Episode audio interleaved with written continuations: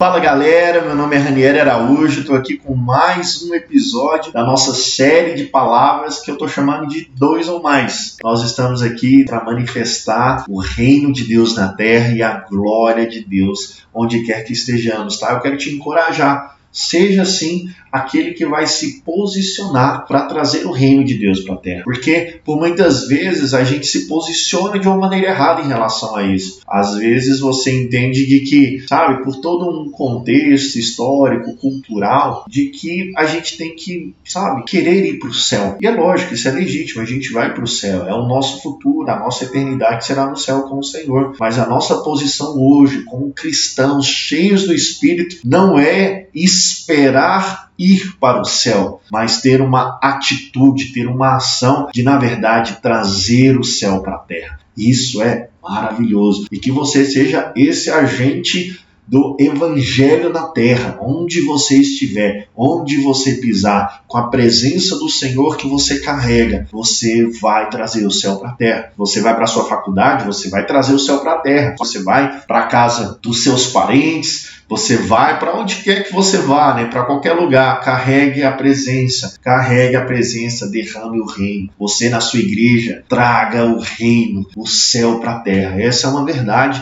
que nós temos que entender e ter essa identidade muito bem firmada, sabe? A palavra de Deus diz no, no primeiro, na primeira carta de João que tal qual ele é, nós somos aqui na terra. Por isso eu quero te encorajar traga o reino. Não espere ir para o céu. Nós vamos, é o nosso futuro. Nós temos que ter esperança em relação a isso. Esperança é esperar aquilo que a gente já tem uma certeza. Mas hoje nós temos que ter um encargo de trazer o céu para a terra. E eu quero compartilhar com vocês hoje uma passagem incrível da palavra de Deus, está no Evangelho de Mateus, no capítulo 16. E só para te contextualizar, é o momento onde Jesus pergunta para os apóstolos quem o povo está achando que ele é. E aí os apóstolos respondem, uns acham que é Elias e tal, um profeta, mas aí Jesus faz uma pergunta direta para eles, mas eu não quero saber o que, que o povo está falando, eu quero saber o que vocês que estão andando comigo, quem vocês dizem que eu sou. E no verso 15 diz o seguinte, onde Jesus faz a pergunta, né? Ele faz a pergunta, e vocês? Quem dizem que eu sou? Respondendo Simão Pedro disse, o Senhor é o Cristo, o Filho do Deus vivo. Então Jesus fala que foi uma revelação do céu, e no verso 18 ele diz que também eu lhe digo que você é Pedro, e sobre essa pedra edificarei a minha igreja, e as portas do inferno não prevalecerão contra ela. Eu quero falar para vocês, dentro desse, dessa passagem, que é você ter coragem. Coragem para enfrentar todas as dificuldades, coragem para romper o medo, coragem para avançar, coragem para ser constante, coragem para você continuar sua caminhada de fé. Isso que eu quero falar para vocês. Porque o que, que é interessante? Quando eu leio em Mateus 16, 18, que é as portas do inferno não prevalecerão com a igreja, olha que interessante. Não sei se você já parou para pensar isso, mas as portas não são instrumentos de ataque.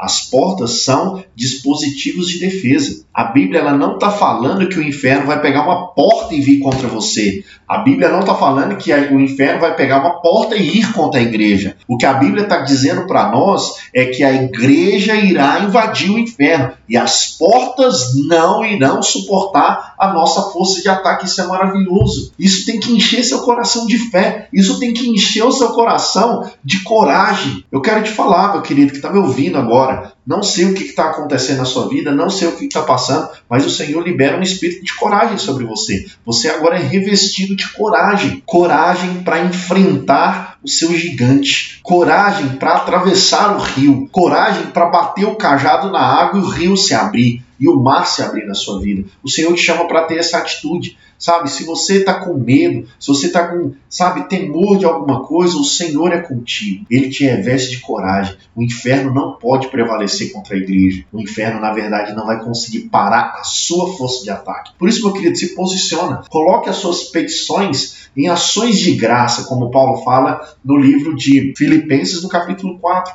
Seja grato ao Senhor por tudo que Ele te deu, mas coloque as suas petições no altar do Senhor, agradeça e ore para que tudo aconteça, porque quem vai te dar vitória é o Senhor, porque em Cristo nós somos mais do que vencedores. Amém? Quero deixar essa passagem te encorajar a você enfrentar os seus medos, enfrentar as suas dificuldades, porque o Senhor é contigo e você vai sair vencedor. Esse é mais um episódio da nossa série de palavras aqui, dois ou mais, e eu queria que, se você foi abençoado com essa palavra, encaminha para os seus amigos, encaminha para aquela pessoa que você sabe que precisa de uma palavra de encorajamento agora e vamos levar o evangelho e a palavra do Senhor para os quatro cantos da terra. Amém? Muito obrigado e até o próximo episódio.